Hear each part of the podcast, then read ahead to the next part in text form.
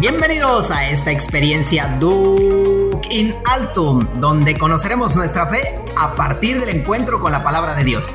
Acompáñanos. Señor, danos siempre de ese pan. Bienvenidos a esta sección de Lección Divina de tu programa favorito, Duke in Altum. Dispongamos nuestra mente y corazón para alimentarnos de la palabra de Dios. Comencemos. Nos ponemos en la presencia del Señor en el nombre del Padre y del Hijo y del Espíritu Santo. Amén. Invocamos al Espíritu Santo para que nos acompañe en este momento de oración y meditación diciendo la siguiente oración. Espíritu Santo, ilumina nuestro entendimiento para que al leer o estudiar la Sagrada Escritura sintamos la presencia de Dios Padre que se manifiesta a través de su palabra. Abre nuestro corazón para darnos cuenta de tu querer y manifestarlo en nuestras acciones de cada día.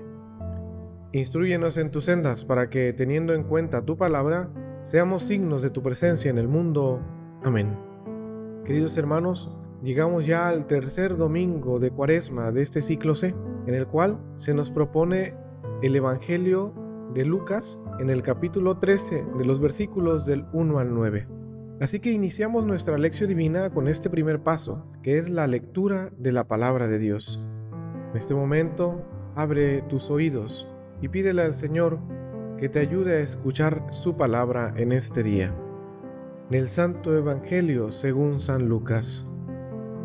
En aquel tiempo, algunos hombres fueron a ver a Jesús y le contaron que Pilato había mandado a matar a unos galileos, mientras estaban ofreciendo sus sacrificios. Jesús les hizo este comentario.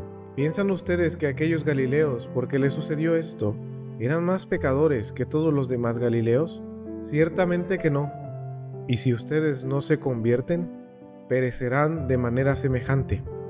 ¿Y aquellos 18 que murieron aplastados por la torre de Siloé, piensan acaso que eran más culpables que todos los habitantes de Jerusalén? Ciertamente que no, y si ustedes no se convierten, perecerán de manera semejante. Entonces les dijo esta parábola. Un hombre tenía una higuera plantada en su viñedo fue a buscar higos y no encontró. Dijo entonces al viñador, mira, durante tres años seguidos he venido a buscar higos en esta higuera y no he encontrado. Córtala. ¿Para qué ocupa la tierra inútilmente? El viñador le contestó, Señor, déjala todavía este año. Le voy a aflojar la tierra de alrededor y a echarle abono, para ver si da fruto. Si no, el año que viene la cortaré. Palabra del Señor. Gloria a ti, Señor Jesús. En este momento de la lección es importante que leas y vuelvas a leer el texto, subrayes alguna frase, algo que te llame la atención.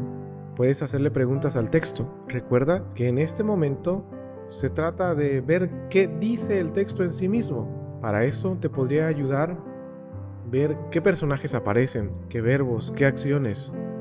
Asimismo, te puede ayudar que te preguntes qué quiere decir esa palabra, pero todavía no lo contestes.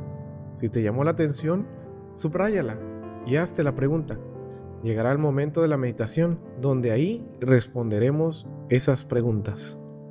Pasamos ahora al momento de la meditación.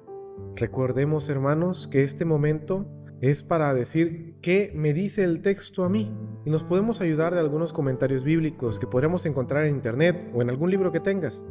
Yo leeré a continuación el siguiente comentario, que es un resumen de los libros de José Antonio Pagola y de Aldazábal, para que nos sirva en este momento de meditación. La enseñanza que Jesús nos da este domingo es clara. Si no os convertís, todos perecerán lo mismo. Comencemos diciendo que los evangelios de Lucas, elegidos para este ciclo C, se refieren sobre todo a la necesidad de la conversión, del cambio del estilo de vida, como elemento fundamental de nuestro camino hacia la Pascua. Jesús, interpretando los hechos de vida de su tiempo, nos invita a la conversión. La conversión no es solo hacer penitencia, en el sentido de realizar unas obras de ayuno o de limosna. La palabra griega para penitencia es metanoia, que significa cambio de mentalidad. Lo que nos pide la cuaresma es un cambio en un nivel bastante más profundo que el de las meras obras exteriores. Jesús se esforzaba de muchas maneras en despertar en la gente la conversión a Dios. Era su verdadera pasión. Ha llegado el momento de buscar el reino de Dios y su justicia, la hora de dedicarnos a construir una vida más justa y humana, tal como Él quiere. Jesús no confirma ni niega la opinión generalizada de su tiempo de que los males que vienen a uno son castigo de sus pecados, pero sí saca una lección de todo. Los eliminados por la autoridad lo serían tal vez por su rebeldía, los muertos del muro por un accidente. La higuera corre peligro de ser arrancada por su esterilidad.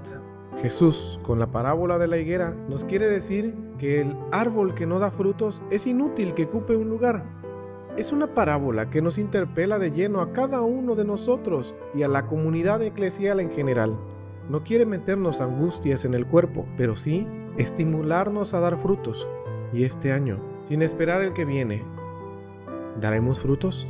Para los creyentes en Cristo, no basta con pertenecer al pueblo de Dios o con decir unas oraciones o llevar unas medallas. No basta ser unos árboles plantados en el jardín de Dios. Algo debe cambiar en nuestras vidas, en nuestro estilo de pensar y de actuar. La parábola nos narra cómo un propietario tiene plantada en medio de su viña una higuera. Durante mucho tiempo ha venido a buscar fruto en ella. Sin embargo, Año tras año, la higuera viene defraudando sus expectativas. Allí sigue, estéril, en medio de la viña. El dueño toma la decisión más sensata.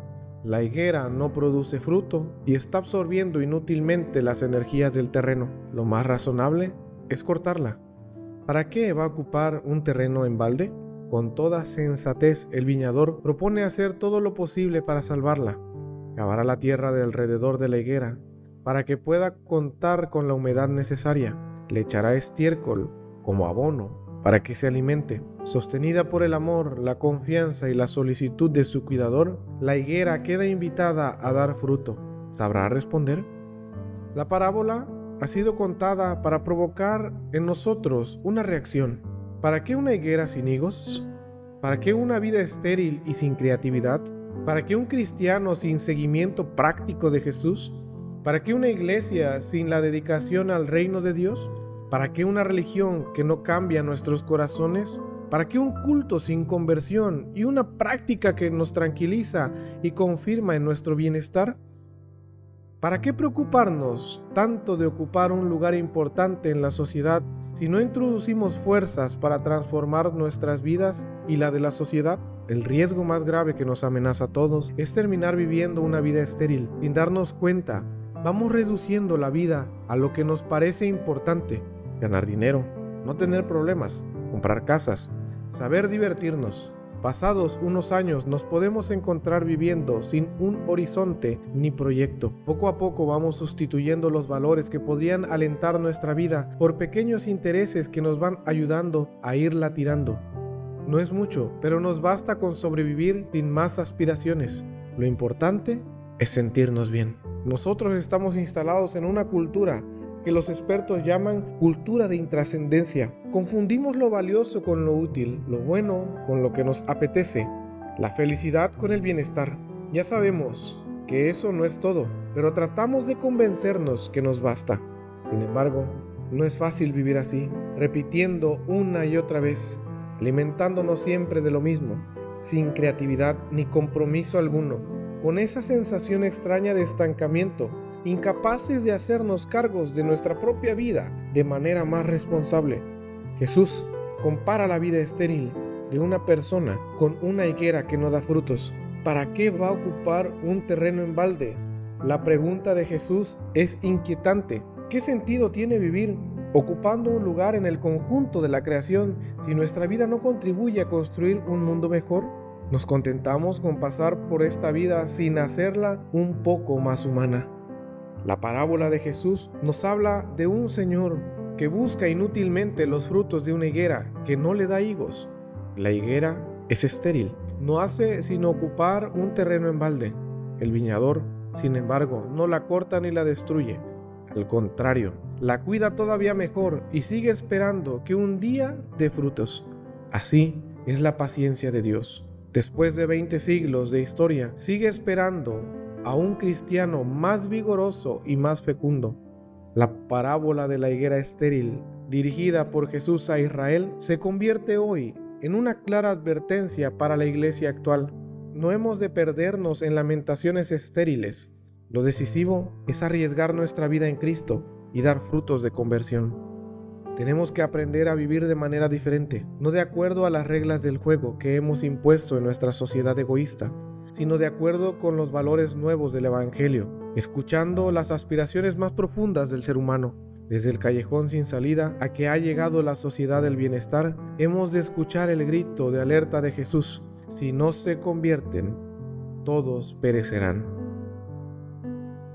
A continuación, te haré algunas preguntas que te pueden servir para tu meditación. Aquellas preguntas que te surgieron en el momento de la lección, también es momento de contestarlas. Por eso date un tiempo específico para que esta palabra el día de hoy la hagas tuya. En este tiempo de cuaresma, ¿te has propuesto un camino de conversión? Si es que lo tienes, ¿lo has cumplido? Comparándonos con la higuera, ya el año pasado seguramente tuvo que decir Dios, déjala todavía este año a ver si da fruto. ¿Tendrá que repetir lo mismo en esta próxima Pascua? ¿Qué clase de árbol frutal somos cada uno de nosotros?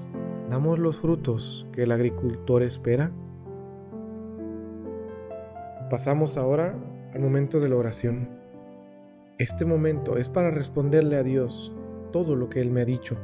Recordemos que la oración más sincera y más profunda es la que brota del corazón. A continuación, te invito a que me acompañes con esta oración para finalizar el momento de la lección. En este tiempo de cuaresma, Señor, quiero pedirte la luz de tu Espíritu para que pueda discernir en mi vida qué clase de fruto estoy dando, porque tal vez, cegado por la neblina del pecado, no soy consciente que estoy siendo estéril en mi vida cristiana, que solo llevo el nombre de cristiano, mas no me he convertido totalmente hacia ti te pido, Señor, perdón por todas las ocasiones que has venido a mí y no te he entregado el fruto que esperabas. Tú, vid verdadera, ayúdame a dar fruto todos los días de mi vida. Abóname con tu palabra. Remueve la tierra que hay en mí con tu espíritu, para que pueda entregarte todo lo que soy y llegue a dar el fruto que esperas. Amén. Por último, para terminar este momento de la divina, nos queda el paso de la contemplación. Para este momento podemos repetir varias veces el versículo que les voy a leer. El Señor es compasivo y misericordioso. El Señor es compasivo y misericordioso. Asimismo, iluminando nuestra realidad, piensa ahora en una acción o en un fruto bueno que puedas dar esta semana. Te puedo sugerir, tal vez, que ayudes a alguien a quien no conoces en la calle, pero no solamente le des limosna, sino que verdaderamente le ayudes, le lleves de comer o te acerques a él a platicar, porque tal vez necesite de alguien que le escuche. Concluimos nuestra lección divina diciendo, Gloria al Padre, y al Hijo, y al Espíritu Santo, como era en el principio, ahora y siempre, por los siglos de los siglos. Amén. Gracias por acompañarnos en esta lección divina. Los esperamos en el siguiente episodio y recuerda, Laudetur Jesus Christus, alabado sea Jesucristo. Hasta la próxima.